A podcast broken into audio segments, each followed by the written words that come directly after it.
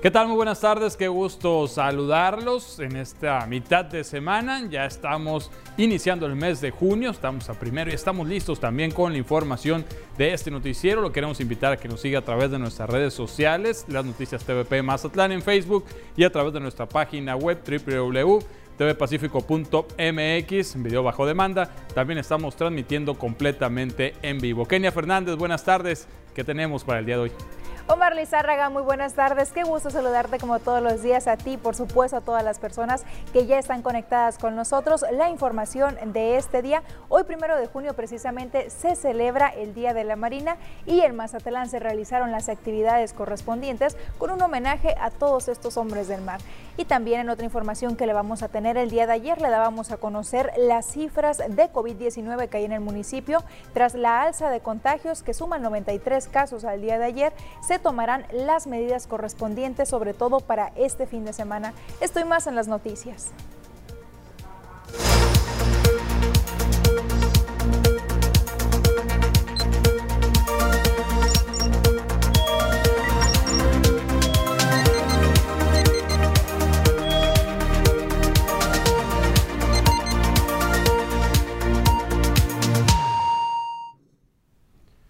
Y nos vamos directamente con la información de esta tarde. Y bueno, como usted sabe, pues se acercan ya las fechas, vacacionales de verano y conforme va pasando este tiempo también se va incrementando la solicitud de pasaportes en las oficinas de relaciones exteriores.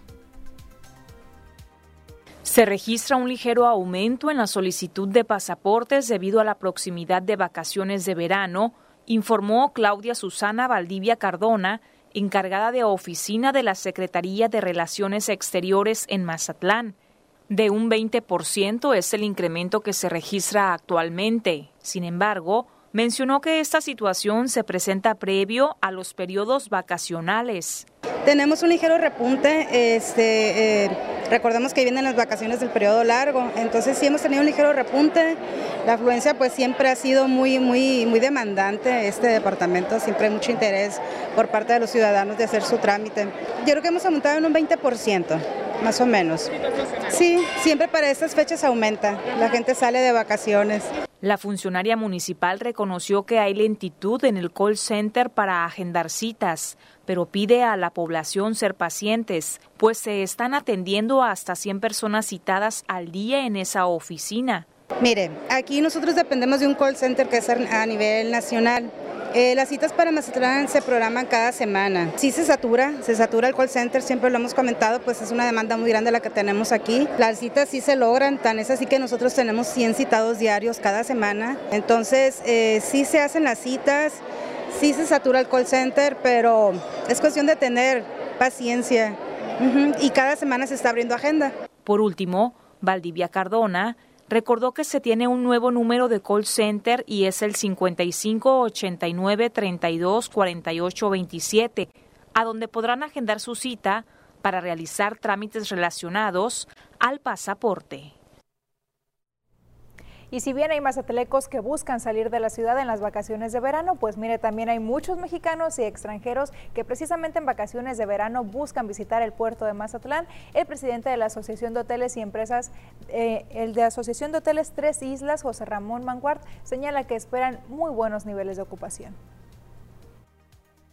El gran reto que tenemos es precisamente defender los dos últimos años donde Mazatlán fue líder en ocupación hotelera a nivel nacional el año pasado cerramos al 57.5 siendo líderes en el ámbito nacional como, como destino turístico.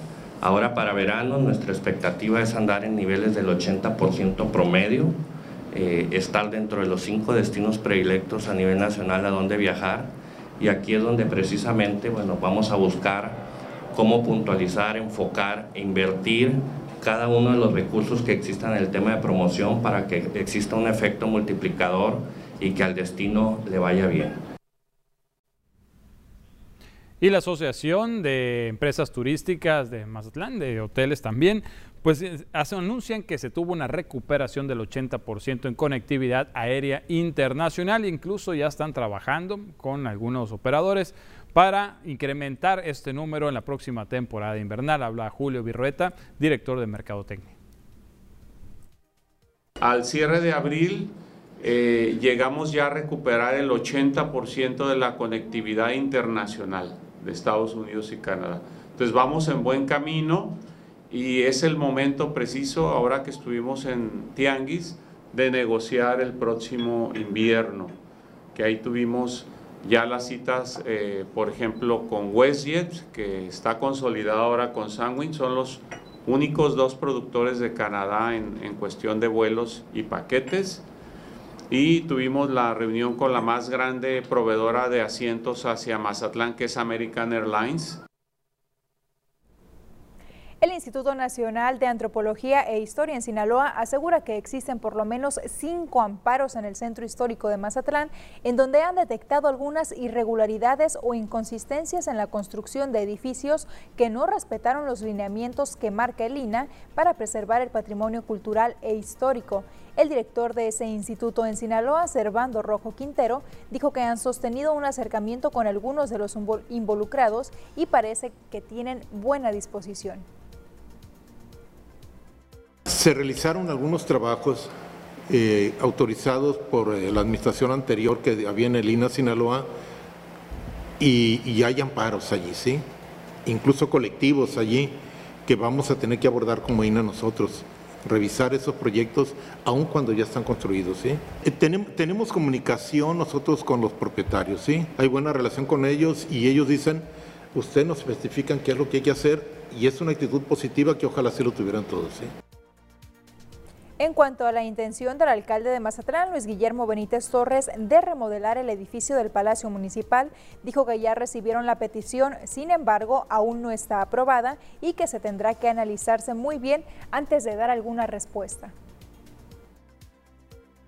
Un arquitecto eh, que está realizando el anteproyecto nos lo mostró a nosotros, le dijimos que teníamos que revisarlo, ¿sí? Y es una, una actividad que tenemos pendiente, ¿sí?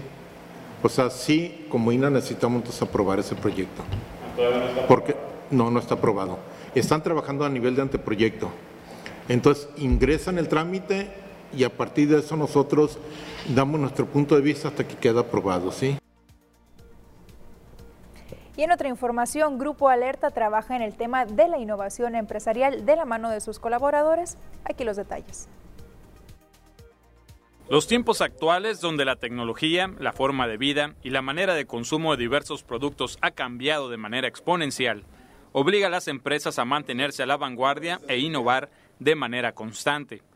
Muchas empresas lo hacen a través de un selecto grupo de colaboradores de confianza, pero Grupo Alerta confía en que la fuerza de este corporativo radica en todos y cada uno de sus colaboradores, por lo que lanzó una convocatoria para participar en un programa de innovación estratégica y liderazgo creativo.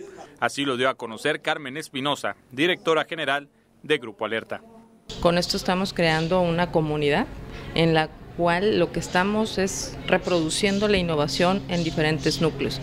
De las diferentes empresas se tomó, hubo primero una selección entre 300 personas, 130, 80 se enlistaron y ahorita el grupo se formó con 40 líderes. Unas dinámicas muy divertidas, muy interesantes para que todas esas ideas que vengan de la misma gente puedan ir subiendo a poderlas establecer como una nueva forma de operación. Si Grupo Alerta y Actitud Alerta, eso es. Entonces creemos que de aquí van a salir una cantidad de formas distintas que no habíamos visto o que no habíamos considerado siquiera. Este programa de innovación es impartido por el conferencista Luigi Valdés, quien asegura que el éxito de las empresas hoy en día consiste en ir un paso adelante. Cita como ejemplo el caso de dos empresas conocidas mundialmente que han tomado decisiones que los colocan en distintas realidades. Están vendiendo City Banamex, ¿no? Y tú dices, ¿por qué? Porque en el futuro no va a haber sucursales bancarias. Y si te van a me dice, ¿por qué no lo vendo ahorita caro y después lo va a tener que rematar? Netflix ahora está en problemas porque tiene a ocho competidores de muy alto nivel. Entonces, eh, ¿y qué está pasando? Que muchos quedaron fuera del negocio. Lo que se busca en este programa intensivo de innovación es generar una lluvia de ideas que lleven a las diversas empresas del corporativo a mejorar sus procesos, pero sobre todo a crear nuevas oportunidades de negocio.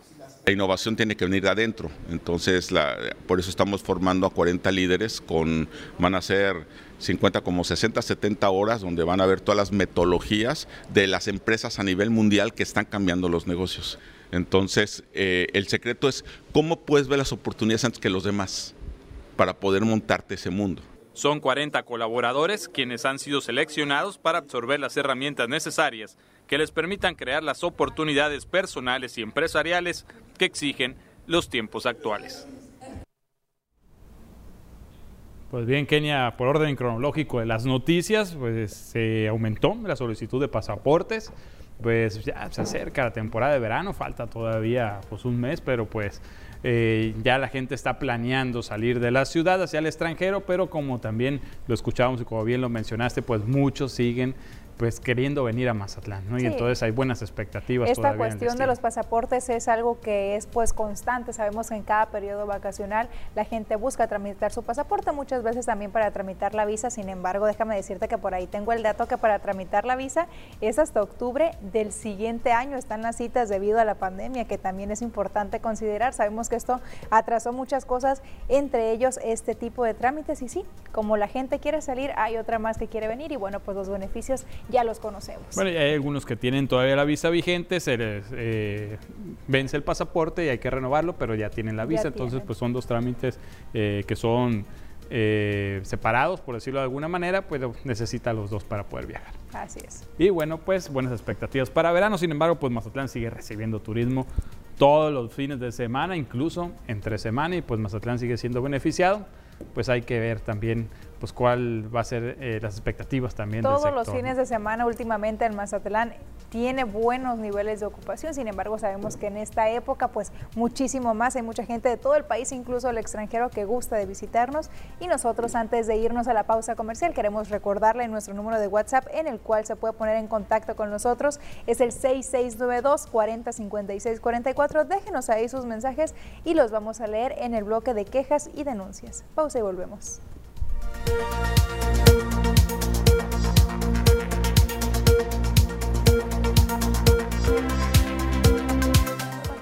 Nosotros aquí en las noticias, seguimos con más y como se lo adelantábamos es momento de pasar a este espacio en el cual le damos lectura a los mensajes que usted nos hace llegar a través del WhatsApp de nosotros, es el 6691, perdón, 6692, ya le andaba dando el mío, 6692 40 56 44 o bien el código QR que está apareciendo también en su pantalla, únicamente lo tiene que escanear con la cámara de su celular y lo manda directamente a nuestro chat. Omar, ya tenemos algunos. Ya tenemos más de algún fan a querer que se lo des, pero bueno, eh, públicamente.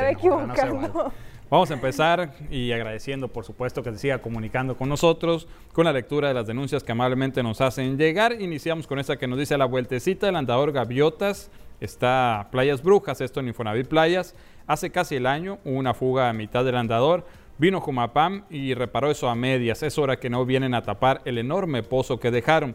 Igual ahora que llueva, va a haber accidentes en la noche por la falta obviamente de visibilidad. Gracias por ayudarnos y fíjate que en este andador gaviotas como que tienen varias problemáticas. ¿Te acuerdas que es donde nos mencionaban que daban el tip para que el carro de la basura entrara de reversa? Ahí mismo eh, pues tienen esta situación. Ahora Jumapam y Servicios Públicos pues tienen ahí tarea en el andador gaviotas del Infonavit Playas. Y este que sí es muy importante, Omar, nos hubiera encantado que nos hubieran hecho llegar alguna fotografía para constatar el tamaño de este problema que dejó Jumapam porque como lo mencionan, en época de lluvia sí puede ser bastante peligroso para las personas que transitan ahí por la noche.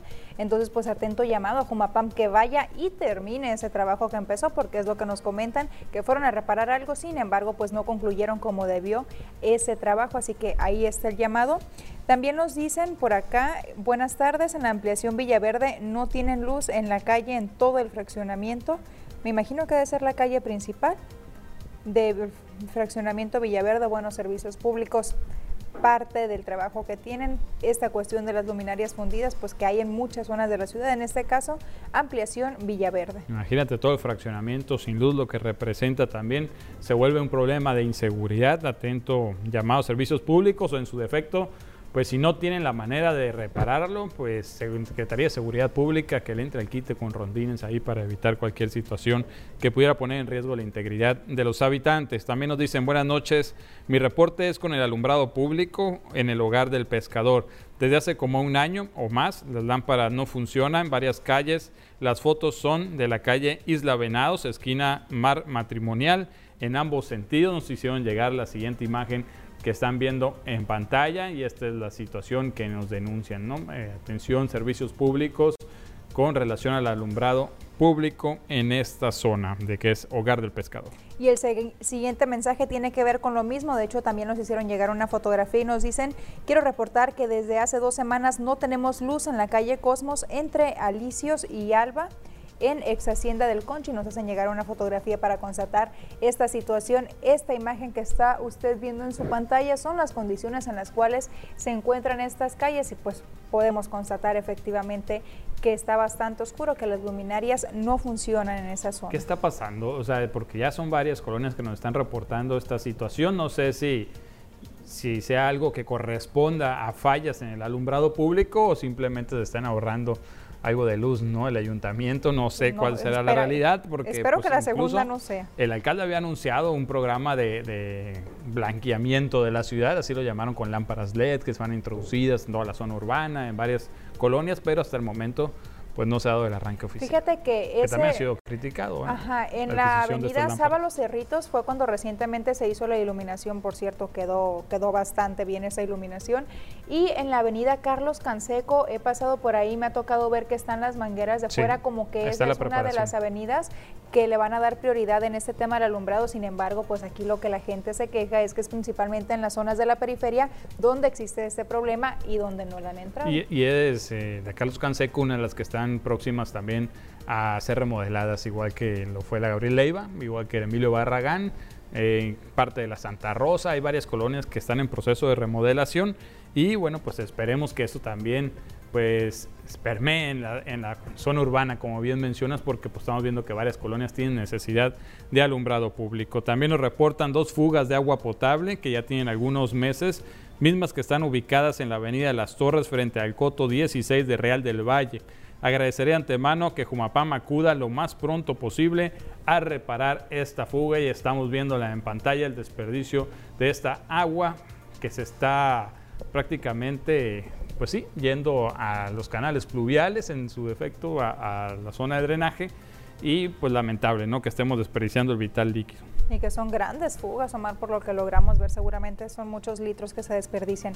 Y hablando de fugas, precisamente nos dicen que en la calle Carnaval y Lico Velarde de la colonia La Sirena ya se hizo el reporte desde la semana pasada y no han ido a repararla. Nos hicieron llegar un video precisamente para constatar esta situación que nos comentan los vecinos. Aquí están las imágenes, vean nada más esa fuga que más de una semana reportada a la Jumapam y simplemente no acuden a reparar, Omar pues bastante trabajo. ¿eh? También aquí hay otras, dicen, para solicitar su ayuda, ya que desde el jueves pasado, que pasó por última vez el camión de la basura, no ha regresado por el fraccionamiento Bugambilias.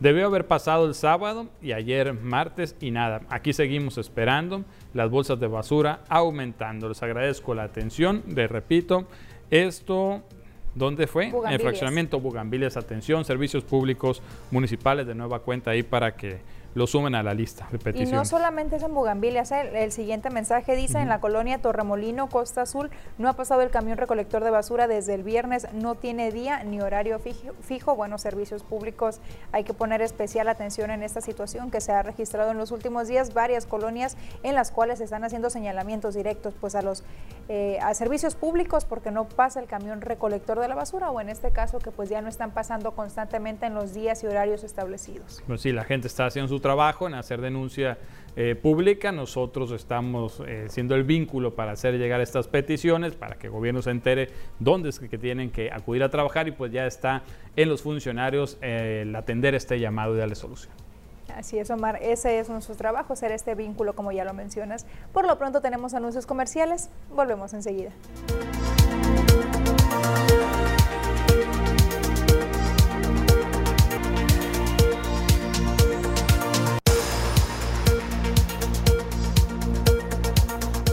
de regreso, es tiempo de recorrer la República, bueno, para saber cuáles son las notas más relevantes hasta el momento a nivel nacional.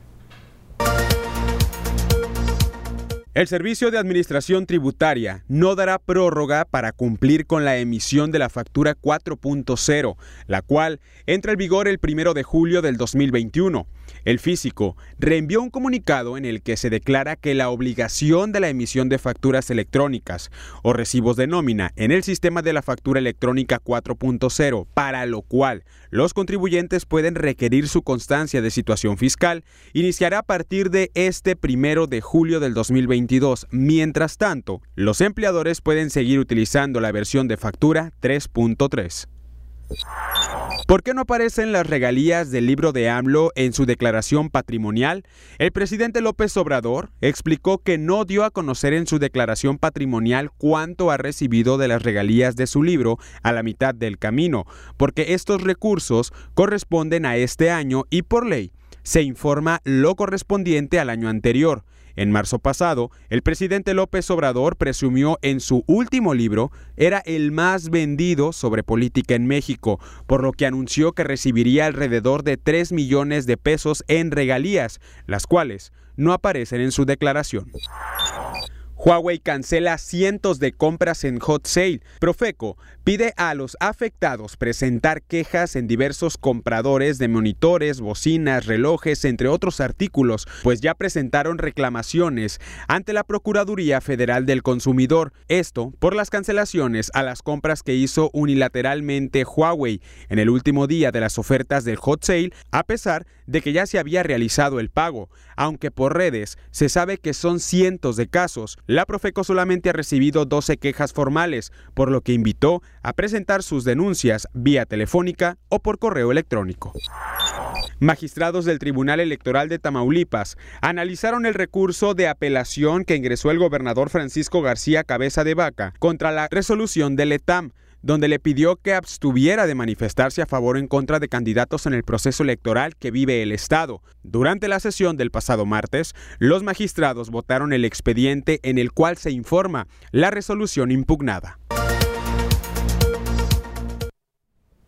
Y el cambio de horario es un tema bastante polémico. Hay personas que buscan que se elimine, otras más que señalan que es una buena medida. Sin embargo, hoy se dio a conocer que es probable que se quite este horario de verano porque es mínimo el ahorro y es considerable el daño a la salud. Así lo dijo el propio presidente de la República, Andrés Manuel López Obrador. Señaló que hay mucha posibilidad de quitarlo este año ya para octubre, de acuerdo con un estudio que hizo la Secretaría de Energía que será difundido este miércoles para ser analizado.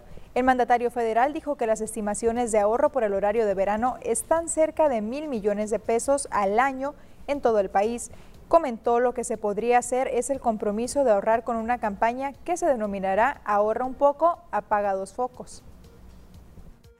quiero saber, este, acuérdense que es mandar obedeciendo. O sea, eh, si vemos que es este mayoritario el apoyo en un sentido o en otro, no hay consulta. Lo podemos medir con una encuesta, sin necesidad de consulta. Este, pero que ya empecemos a hablar del tema. Y presume el presidente de México, Andrés Manuel López Obrador, que en su gobierno el peso se ha apreciado un 3.5%, por lo que en los mercados internacionales como Wall Street en Nueva York están sorprendidos con el desempeño de la moneda mexicana. Dijo que las políticas energéticas y de control de la inflación han permitido a su administración que la economía en México pueda avanzar de manera moderada y sin afectar tanto a los consumidores. Habló del subsidio que se le da a las gasolinas, con lo que se ha podido mantener la inflación en el país un punto porcentual abajo que en Estados Unidos. 57 la depreciación. Con Fox 21 17 con Calderón, con Peña Nieto 42. Y por primera vez se ha apreciado la moneda en 3.5.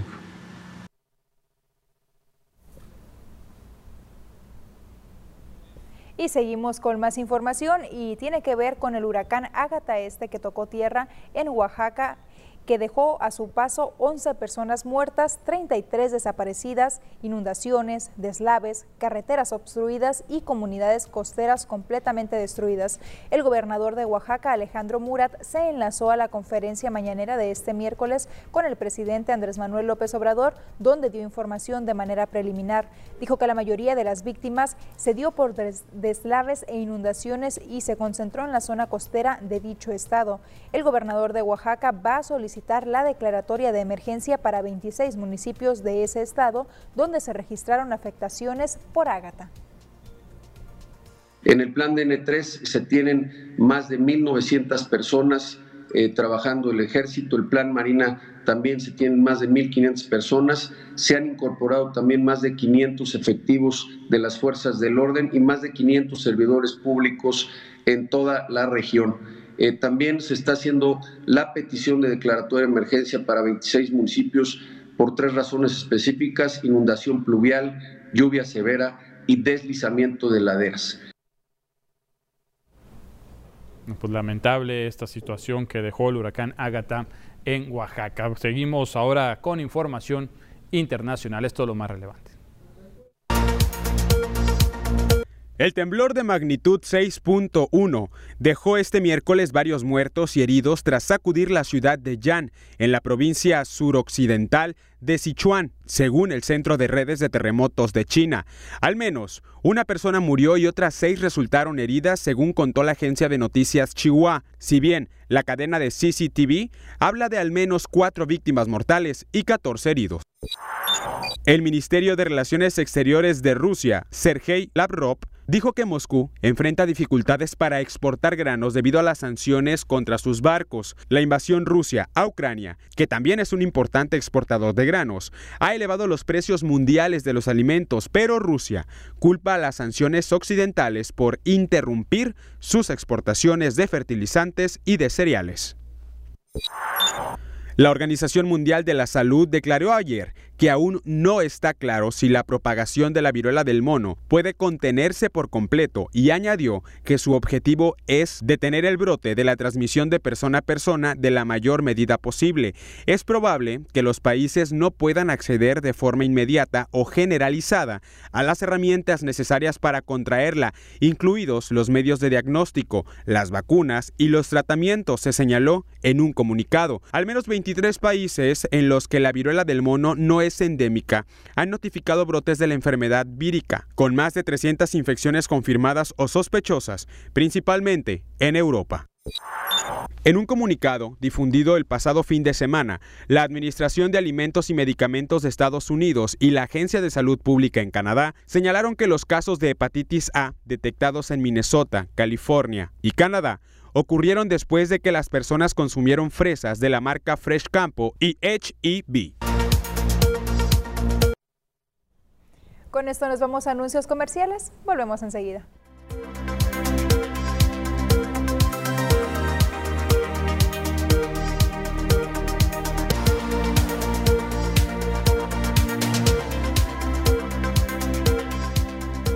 Hoy es el Día de la Marina y en el marco precisamente de este día, el presidente de México, Andrés Manuel López Obrador, destacó la labor de los integrantes de la Marina.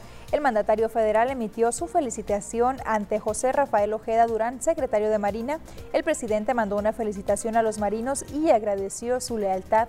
Agradeció la labor de la Secretaría de Marina y la Secretaría de la Defensa Nacional y a todo el gobierno que ha respondido y que han podido levantar al país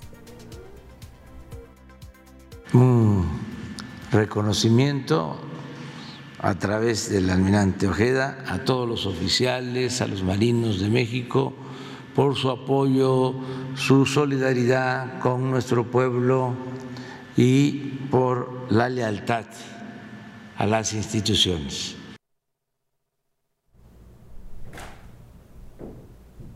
Y aquí en Mazatlán también se llevó a cabo el acto protocolario de la conmemoración del Día de la Marina Nacional. El evento se desarrolló en la Escuela Náutica de aquí de Mazatlán, en la Escuela Náutica Mercante Capitán de Altura Antonio Gómez Maqueo, al que asistieron autoridades civiles y militares, entre ellos el alcalde Luis Guillermo Benítez Torres y la secretaria de Turismo en Sinaloa, Rosario Torres Noriega, además del comandante de la Cuarta Zona Naval, Enrique Flores Morado. Como parte de este evento se reconoció la importancia de la actividad marítima en nuestro país, resaltando con ello la vocación de diversos hombres y mujeres de mar que contribuyen al desarrollo marítimo mexicano se dio a conocer que desde 1942 se realiza dicha celebración y se escogió el primero de junio en remembranza al histórico primer zarpe en 1917 de un buque mercante, el vapor Tabasco, así se denominó, con una tripulación compuesta exclusivamente por mexicanos de nacimiento. Para culminar con el evento, autoridades e invitados especiales colocaron una ofrenda floral en memoria a los marinos caídos en cumplimiento de su deber. Nuestro reconocimiento y felicitaciones a todos ellos y con la intención de conmemorar el Día Internacional de los Océanos, el Centro de Investigación Oceánica del Mar de Cortés, el cual operará en el nuevo acuario de Mazatlán, organizará dos actividades los próximos 8 y 9 de junio, las cuales tendrán el fin de apoyar a la conservación de estos ecosistemas con la participación de la ciudadanía. La directora de comunicación de ciencia de dicho recinto, Andreisa Páez Michel, explicó que la primera actividad la titularon Más ostión por el océano en la cual solicitarán a los restauranteros y a los ciudadanos que lleven a la construcción todas las conchas posibles a fin de reciclarlas. La primera tiene que ver con conchas de ostión y de su recuperación para planear, para ver cómo podemos reciclarlas, utilizarlas. Quizá estamos explorando proyectos para a lo mejor poderlas volver de regreso, eh, poner de regreso en el mar para generar más vida.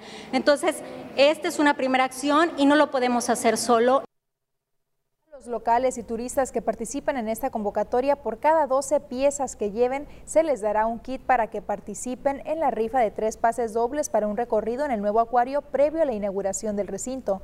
Respecto a la segunda actividad, Paez Michel puntualizó que con el fin de preparar el espacio para las tortugas que llegan a incubar a las costas mazatlecas, se realizará una limpieza en siete diferentes playas de esta ciudad.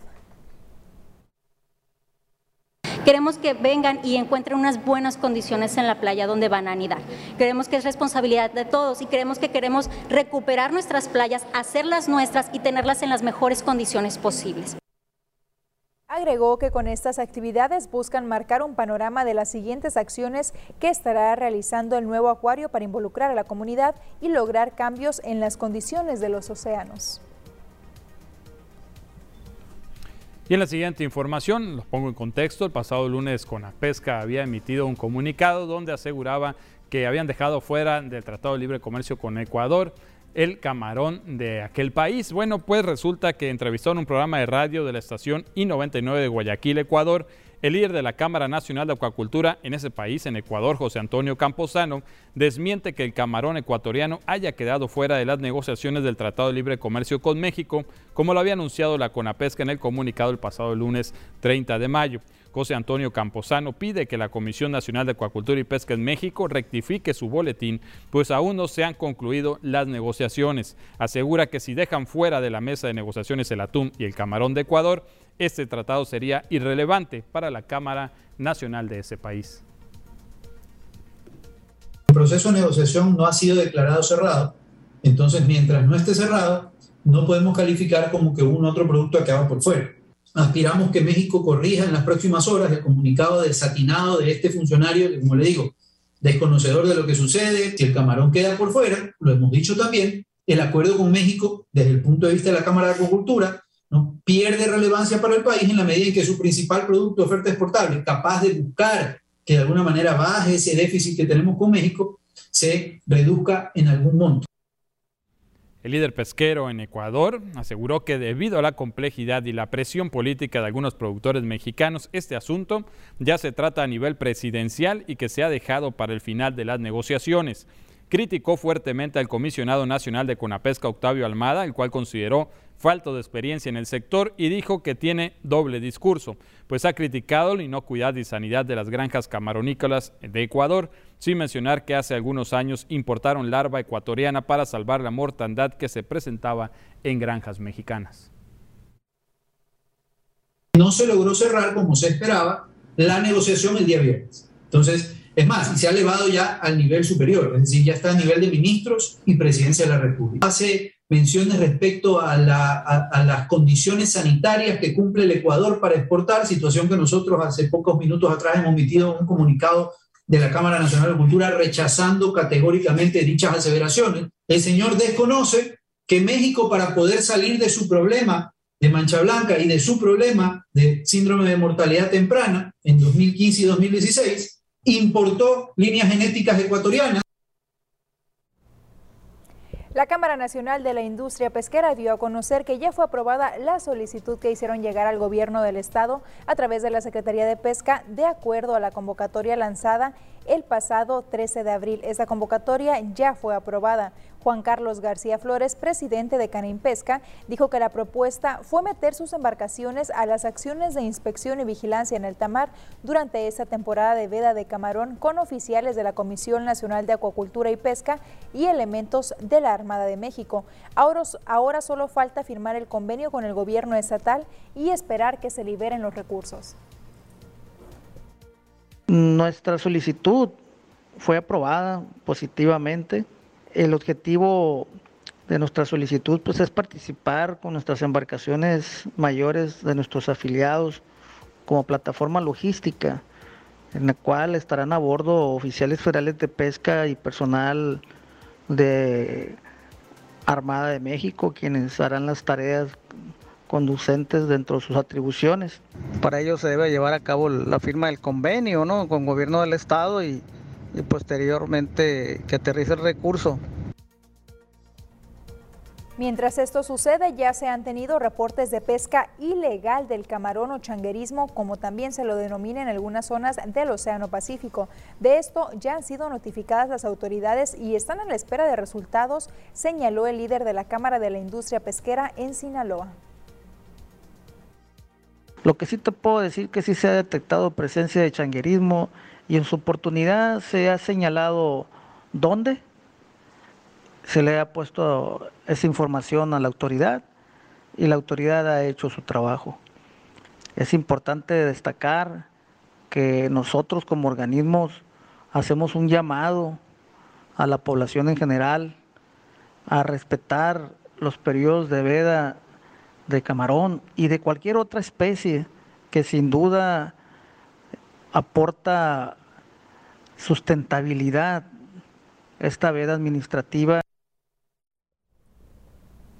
Pues así, la situación, sobre todo regresando al tema de Ecuador y México, en este tratado lo mencionábamos, que los productores mexicanos de granja pues no quieren que entre el camarón ecuatoriano porque pues les da mucha desventaja en cuanto a precio, porque allá sí hay subsidios ¿no? para la producción por parte del gobierno, aquí pues los costos son mucho más altos y no les permitiría competir contra este camarón. Con la pesca había anunciado que se había logrado detener esta negociación, pero ahora eh, la Comisión de Acuacultura de Ecuador lo desmiente, dicen que no se han cerrado las negociaciones, lo cual todavía podría estar sobre la mesa. Sí, Ecuador busca pertenecer a este tratado, ¿es correcto? No, es, ya es un tratado de libre comercio, ¿no? Diversos temas, pero lo que quieren dejar fuera por parte de México es la negociación de meter el camarón ecuatoriano a México. Esto no quieren que entre el camarón ecuatoriano. La Comisión Nacional de Ecuador dice, nosotros nos conviene si no entra el camarón porque el camarón, perdón, porque eso es lo que ellos quieren eh, exportar su camarón. Dice, si se deja fuera, prácticamente ese tratado sería irrelevante para nosotros y podrían romper relaciones. Es lo que dice el, el comisionado nacional de acuacultura de ese país y bueno, pues esperemos a ver qué pasa en los siguientes días. Sí, hay que esperar qué, es lo que dice de nuevo México, porque si ya había salido a dar una postura, pues ahora va a tener que aclarar esa situación de qué realmente es lo que está sucediendo, si va a quedar excluido o no va a quedar excluido este camarón. Y también hablábamos del segundo tema, Omar, que ya incluso van a prestar las embarcaciones para que se hagan esas labores de vigilancia. Sí, están proponiendo utilizar sus mismas embarcaciones para llevar elementos de la Marina, para llevar oficiales de Conapesca y realizar las acciones de inspección y vigilancia. Bueno, pues ellos tienen el conocimiento, ellos han denunciado en qué zonas se realiza el changuerismo o la pesca ilegal de camarón donde, durante la veda. Bueno, pues dicen, pues ahora nosotros los llevamos y ellos se encargan de actuar. Nada más pedimos el apoyo con los subsidios para el diésel marino y poder mover sus embarcaciones. Están en la espera de firmar el convenio y que esto empiece ya a realizarse. Sin embargo, pues ya decía, ya han detectado changuerismo y estas acciones pues aún no empiezan. Que esperemos que sí, Omar, porque mucho de lo que critican los pescadores mazatelecos es el hecho de que consideran que las autoridades en materia no están realizando la inspección correspondiente y ello pues que deriva en este problema de changuerismo que existe. Con esta coordinación hay confianza ¿eh? por parte del sector. Me ha tocado entrevistar a, los tres líderes y dicen pues hay confianza porque ahora sí estamos coordinados de que la, la temporada de pesca de camarón, la próxima, va a ser con buenos resultados si eh, este programa de inspección y vigilancia pues funciona como lo han planteado. Le estaremos dando seguimiento, por supuesto. Vamos a otro corte y regresamos enseguida.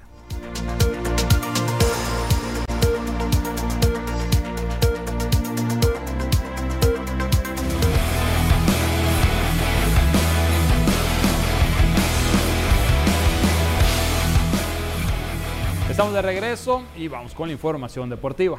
Ernesto Vázquez ya nos tiene listos todos los detalles de lo que sucede en el mundo de los deportes. Compañero, muy buenas tardes. Compañeros, ¿cómo están? Muy buenas tardes. Efectivamente, ya con la información lo más relevante hasta el momento, vamos a platicar ahorita de ello. Adelante.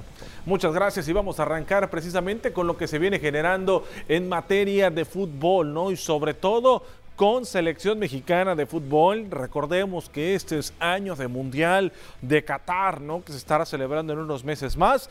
Ya estuviera por arrancar, pero se movió el mes de noviembre, ¿no? Siempre el Mundial arrancaba en junio, finales de junio, eh, principios de julio, pero ahora será hasta noviembre. Por lo pronto, los dirigidos por el Tata Martino, la selección mexicana ya está en Phoenix, en Arizona, para una prueba de primer nivel ante Uruguay este jueves. A falta de entrenamiento, el que se tenía con contemplado para el día de hoy. La decisión final de Gerardo Martino de apostaría por 10 cambios de la plantilla con excepción de César Montes, jugador de los Rayados del Monterrey. Cabe destacar que para este partido ante uno de los máximos exponentes del fútbol, el tricolor tendrá a Guillermo Ochoa en la portería, Exxon Álvarez en la defensa y Raúl Jiménez en la delantera como columna vertebral del equipo que estará buscando, ¿no? Eh, pues sacar el resultado positivo ante el combinado charrúa el día de mañana. Y hablando de selecciones y de enfrentamientos, pues en estos momentos vámonos con más información.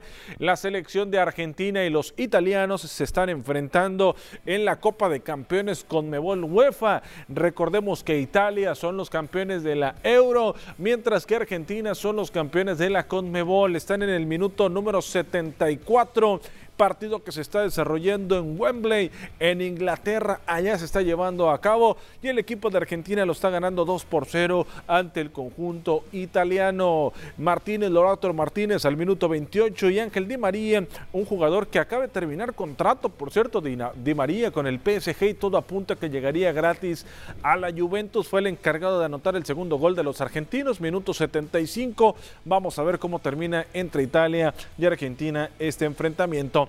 Vámonos con más información, vámonos con más temas referente a lo que está ocurriendo en el béisbol, sobre todo con lo que pasa con los mexicanos en grandes ligas. ¿Qué está ocurriendo con ellos? Julio Urias ayer le tocó subirse a la loma de los disparos. Los Piratas de Pittsburgh derrotaron 5 por 3 a los Dodgers de Los Ángeles para llevarse su segunda serie consecutiva ante los líderes de la división oeste de la Liga Nacional. Eh, Michael Chávez y Tucupita Marcano batearon sendos cuadrangulares de dos carreras cada uno. Julio Urias cargó con la derrota luego de ceder cuatro carreras y ocho hits, entre ellos los dos jonrones en los primeros episodios, con ocho abanicados y un boleto. Se llevó su quinta derrota derrota de la temporada. Julio Urias tiene tres victorias, récord negativo para el Culichi hasta el momento. En su efectividad no está tan mal, ¿eh? 2.89 para Julio Urias, pero el récord de ganados y perdidos es negativo para el lanzador sinaloense. Vámonos con más de los mexicanos en la gran carpa, sobre todo con Alejandro Kir, este jugador de los Azulejos de Toronto por tercera ocasión en su carrera. El receptor mexicano batió dos cuadrangulares en un mismo juego. Esto para impulsar la victoria de su equipo por pizarra 5 por 6 frente a los Medias Blancas de Chicago el día de ayer. El perteneciente a los Naranjeros de Hermosillo, Kerr pegó su primer vuelo cerca del juego en la segunda entrada ante el abridor Lucas Yolito y, y este batazo fue por todo el jardín izquierdo, remolcando, trayendo corredores y poniendo 2 a 1 el marcador. El segundo palo de vuelta entera para el receptor que lo hizo de buena forma este el día de ayer, 31 de mayo, cerró bien el mes de mayo, lo hizo de forma manera agradable y la puso a volar en acción el designado en el quinto en el orden. Fue en el quinto capítulo cuando llegaría el segundo palo de vuelta completa.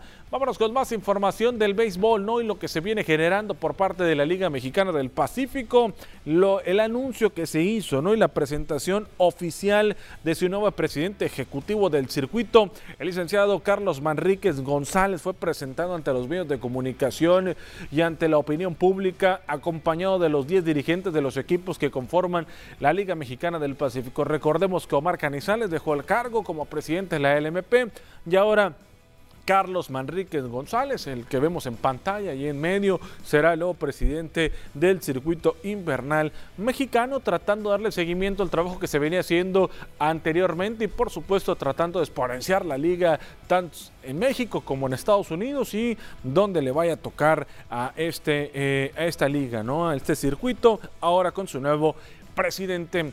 Vámonos ahora con más información referente a lo que se está generando, ¿no? En motivo de eh, los Juegos Deportivos CONADE y la participación de Sinaloa porque en este caso, el día de ayer, Julio César Cascajares, junto a la secretaria de Educación Pública y Cultura, Graciela Domínguez Nava, abandonaron, abanderaron a la delegación sinaloense que participa en los Juegos Deportivos CONADE a partir del día de hoy, donde el Estado tendrá una delegación de 875 participantes, deportistas, entrenadores, jueces y delegados. Ellos son deportistas importantes que representarán a Sinaloa en los Juegos CONADE, son quienes llevarán el nombre de Sinaloa lo más alto porque confiamos en cada uno de ellos, porque sabemos que van a hacer un buen trabajo, que van a hacer lo que aman y que les gusta y van a salir adelante. Así lo mencionó Cascajares Ramírez. Gracelia Domínguez Nava destacó que los deportistas son un ejemplo para Sinaloa y que buscarán que sea todo un éxito lo que viene a ser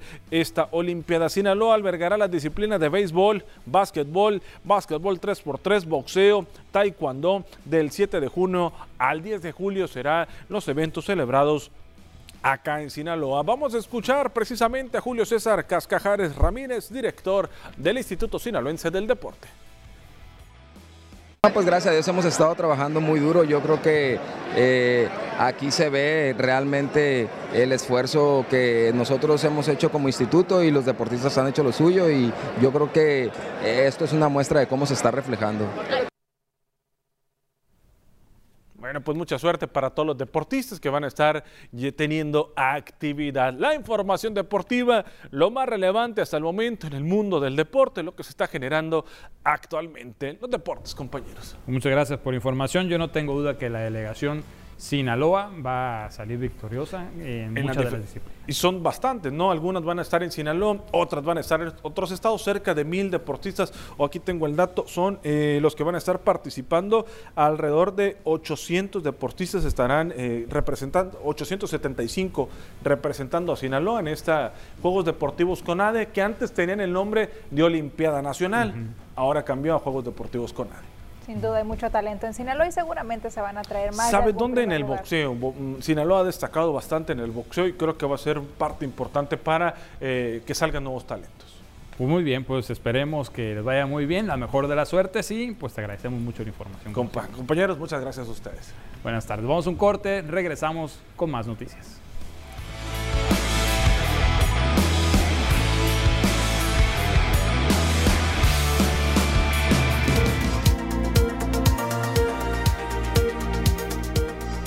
De regreso para conocer el pronóstico del clima para las siguientes horas, también por supuesto para los siguientes días.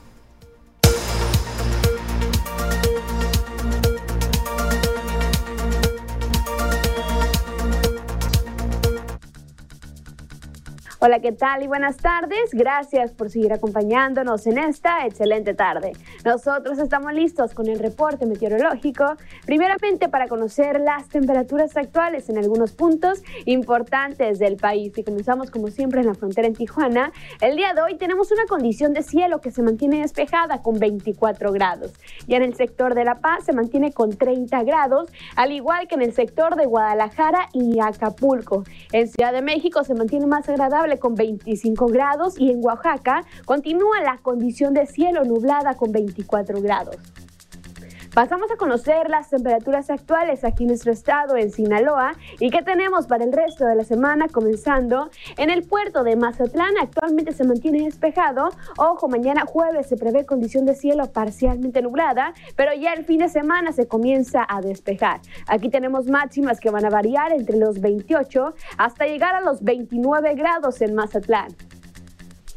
Ya en el sector de la capital del estado, en Culiacán, igual tenemos una semana soleada, máximas que varían entre los 33 y los 34 grados para Culiacán. Ya en el sector de Guamúchil, el día de hoy en esta tarde también se mantiene muy soleado para este sector y tenemos máximas calurosas que llegan hasta los 34 grados en este fin de semana y a las mínimas que se prevén de entre los 20 y los 21 grados en Guamúchil. Más al norte del estado, en el sector de Guasave, actualmente se mantiene despejado. Igual tenemos un fin de semana que se mantiene muy soleado, con máximas que llegan hasta los 35 grados para el día domingo en el sector de Guasave. Para finalizar más al norte, en el sector de los mochis actualmente se mantiene con 33 grados y mañana jueves tenemos una máxima que disminuye un poco hasta llegar a los 32 grados y se mantiene la misma máxima para el día viernes con cielos totalmente despejados. Respecto a la fase lunar, mantenemos aún en luna nueva, la salida de la luna a las 7 de la mañana con 54 minutos, la puesta de la luna a las 22 horas con 10 minutos, la salida del sol se mantiene a las 6 de la mañana con 20 minutos y para finalizar la puesta del sol a las 19 horas con 55 minutos. Hasta aquí el reporte meteorológico, espero que tengan una excelente tarde.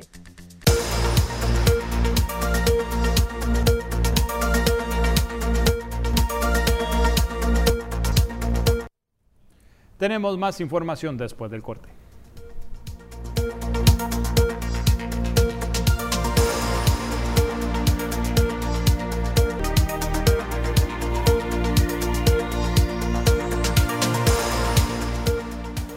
Delegada del Instituto Mexicano del Seguro Social aquí en Sinaloa, Tania Clarisa Medina López, detalló que pese al aumento de prácticamente más de un 50% en contagios de coronavirus en Sinaloa, el Instituto Mexicano del Seguro Social tiene a seis pacientes hospitalizados. Una de ellos se encuentra intubada debido a que presentó complicaciones por COVID-19. Únicamente tenemos este, siete pacientes hospitalizados, seis aquí en Culiacán y uno en la ciudad de Los Mochis, en el hospital 49. Uno aquí en Culiacán es el que está con ventilador. No teníamos ahorita, duramos siempre como unas dos semanas sin ninguno con ventilador. Ahorita tenemos uno con ventilador. Yo por eso invito a la población de que se aplique su dosis de refuerzo, que se aplique su cuarta dosis a mayores de 60 años para evitar que se compliquen. En cuanto a la decisión de suspender clases en algunas unidades académicas debido al rebrote, dejó en claro que sí hay un repunte de contagios en niños y jóvenes, sin embargo no se tiene a ninguno internado debido a esa enfermedad. Incluso recordó que ya se cuenta con más del 50% de la población de 12 a 15 años de edad vacunada. Aquí lo que estamos haciendo con ellos y en equipo, trabajo en equipo, es llevar la vacuna a lo que son las escuelas secundarias, para que los menores de 12 a 14 años se vacunen, se protejan. Y en lo que se refiere a Mazatlán, de los 93 casos que se representaron en el puerto, en el último corte emitido por la Secretaría de Seguridad Pública, se tendrá una reunión con las dependencias encargadas para determinar cuáles serían los protocolos que se llevarán a cabo, informó el presidente municipal de Mazatlán, Luis Guillermo Benítez Torres. Dijo que hasta el momento no puede revelar si las restricciones sanitarias volverían para el puerto, ya que necesita primero reunirse con los encargados para llegar a acuerdos. Sin embargo, no descartó que para todos los giros comerciales habrá algunas modificaciones, las cuales se conocerán para el fin de semana. El alcalde puntualizó que aunque han aumentado las cifras de contagios en los últimos días, los síntomas siguen siendo menos agresivos y llamó a no caer en pánico, ya que no es para tanto, así lo declaró. Finalmente, Benítez Torres aseguró que no se prevé una baja de turismo durante el periodo vacacional de verano debido a este incremento en los contagios. Vamos a tener una reunión hoy porque aumentó un poquito. A 93 esta semana. Probable que sí, pero no puedo asegurar nada hasta tener una reunión con todos los encargados. Para todos va a haber alguna modificación, aunque sea leve, pequeña, pero que nos ayuden a no volver a vivir esa pesadilla que hemos pasado. ¿Haber nuevas restricciones, alcalde? A fin de semana. Afortunadamente hoy en día los enfermos no caen en gravedad como antes, máxime cuando la gente está vacunada. Que veamos la tendencia de cómo se ha incrementado, tomaremos las medidas acorde a la situación, sin caer en el pánico. No es para tanto. Y en otro tema, nuevamente se cuestionó al secretario del Ayuntamiento de Mazatlán, Edgar González, por esta situación de las investigaciones en contra del secretario de Seguridad Pública en Mazatlán, Juan Ramón Alfaro Gagiola. Esto es lo que dijo. Estamos en espera. Eh, yo les dije que él tenía ya un proceso eh, dos procesos eh, en el órgano interno, pero también tiene un proceso, un proceso de jubilación. No tiene nada que ver una cosa con la otra. O sea, su trámite aquí es uno y sus trámites allá son otros. Que eso no le quita. Es como si tú tienes un procedimiento y te dicen, decido separarme del cargo para llevar a gusto el tema. El, tema se sigue, no, no, tiene nada que ver una cosa con la otra. se está atendiendo todo, o sea, los temas del órgano interno pues están por notificarse, estamos en espera de que eso suceda de que se notifique, de que sepamos el resultado, de que se transparente el resultado y que obviamente en base a eso nosotros podamos ya tomar la última decisión. ¿Cuánto puede llevar eso? Pues eh, estaba previsto para fines de semana pasado, principios de esta, yo creo que esta semana. Y este miércoles por la mañana, a través del programa Peso a Peso del Ayuntamiento de Mazatlán, se hizo la entrega de 17 mini splits a tres planteles educativos de la ciudad. Las instituciones que entraron a este programa con la Escuela Primaria Federal Democracia, a las que se les entregó seis equipos de dos toneladas para la Escuela Primaria Candelaria Cebes Uriarte, fueron cinco y el Jardín de Niños Jesús García Cardona recibió cinco mini splits de dos toneladas y uno de una tonelada. El alcalde Luis Guillermo Benítez Torres, durante el acto simbólico, recordó que el gobierno municipal resguardó un recurso de 30 millones de pesos para apoyar a las escuelas que se encuentren en malas condiciones. Con eso nos vamos a anuncios y volvemos en unos minutos.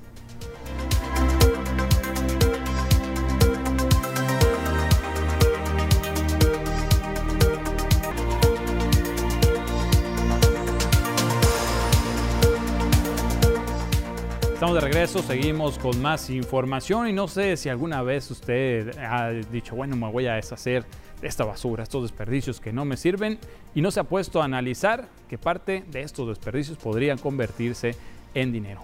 Cheque la siguiente nota.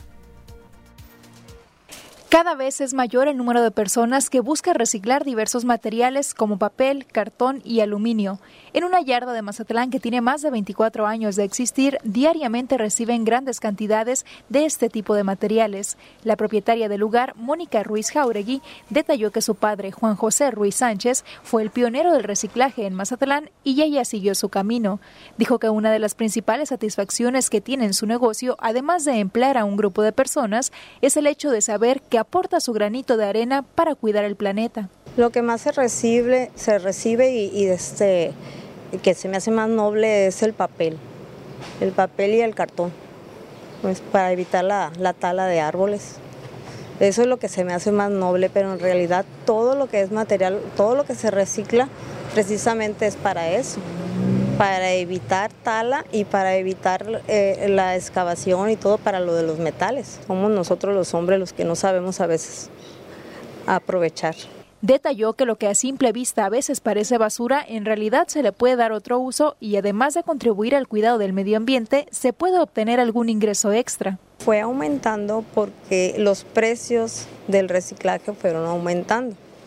Entonces, pues ya la gente ah, me dice, ah, no, ahora sí me pesa, me pesa tirarlo porque, uy, mire todo lo que me está dando y, la verdad yo pensé que me iba a dar menos dinero por lo que le traje.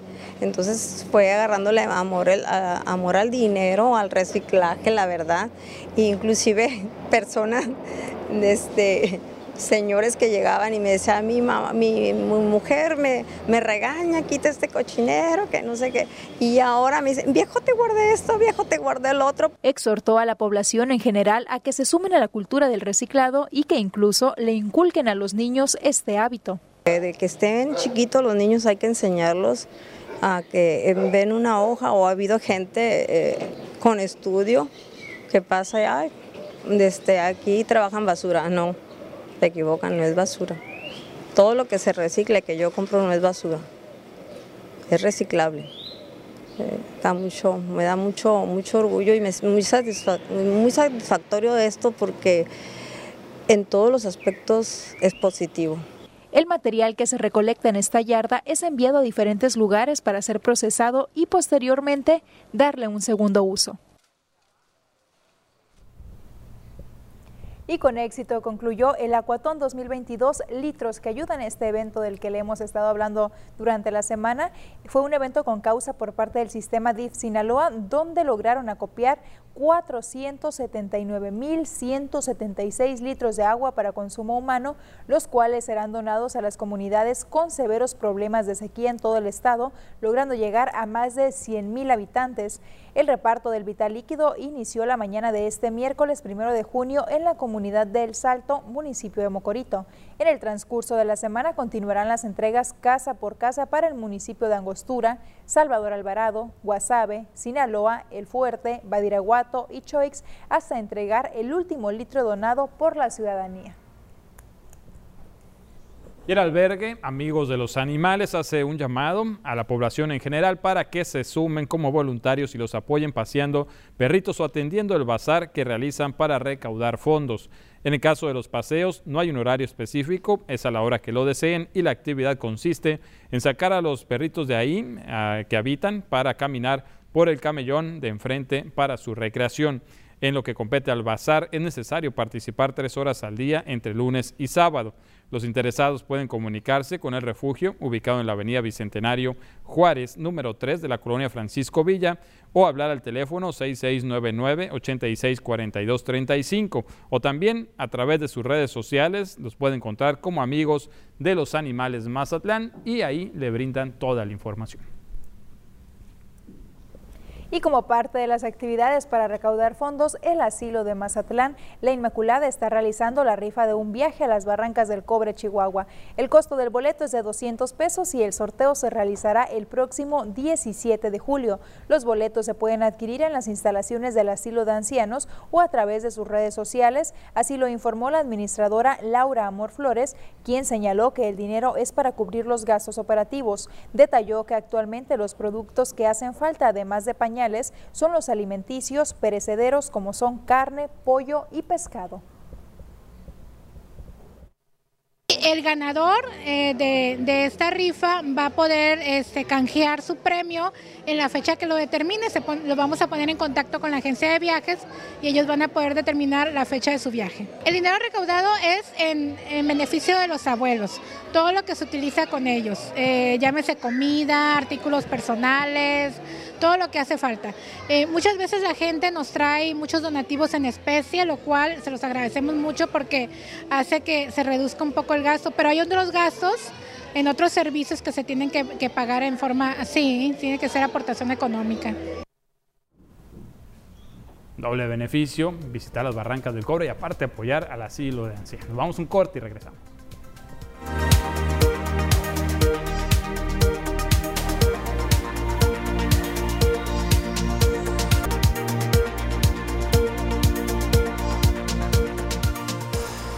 Al recibir denuncias sobre supuestas extorsiones, fraudes y también páginas falsas, la Dirección de Programas Preventivos exhorta a los usuarios de teléfonos celulares y de aparatos electrónicos a cuidar sus movimientos digitales. Yadira Alfaro, directora de Programas Preventivos de la Secretaría de Seguridad, señaló que los fraudes pueden presentarse al bajar aplicaciones en el equipo móvil, ya que al hacerlo se acepta que éstas tengan acceso a la cámara, micrófono, datos personales y bancarios.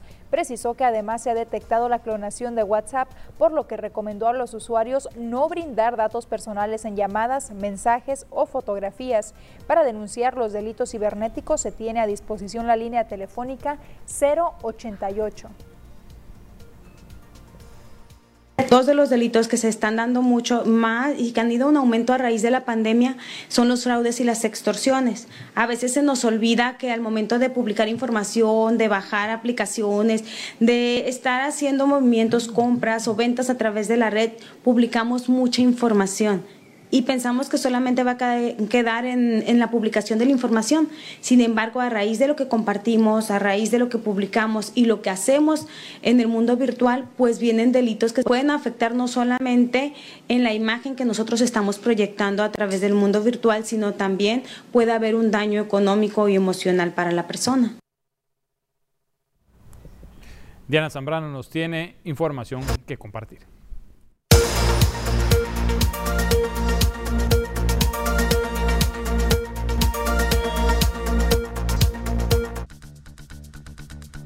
Hola, ¿qué tal y buenas tardes? Gracias por seguir acompañándonos en esta excelente tarde. El día de hoy tomaremos unas pequeñas clases de primaria y recordaremos un tema básico, el por qué existen los colores primarios. Para comenzar, les cuento que el color es la impresión que se produce en la retina por los rayos de luz que son reflejados y además absorbidos por un determinado cuerpo u objeto de acuerdo a la longitud de onda que tengan esos rayos y se le denomina color primario a aquellos que no pueden obtenerse a través de la mezcla de ningún otro color. Antes se le llamaba color primitivo y es que los colores primarios se dicen que son los colores padres de otros tonos debido a que gracias a su mezcla se pueden crear muchos colores. Según el modelo tradicional, se trata del amarillo, rojo y azul.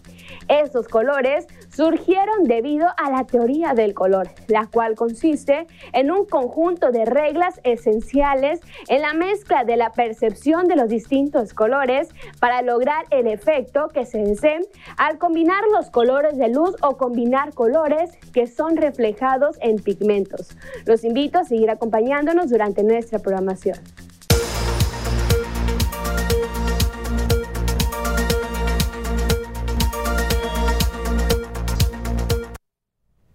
Con esta información nos despedimos, Kenia. Le agradecemos muchísimo que nos haya acompañado durante esta hora y media de transmisión y por supuesto que lo invitamos para que se quede con la programación de TVP.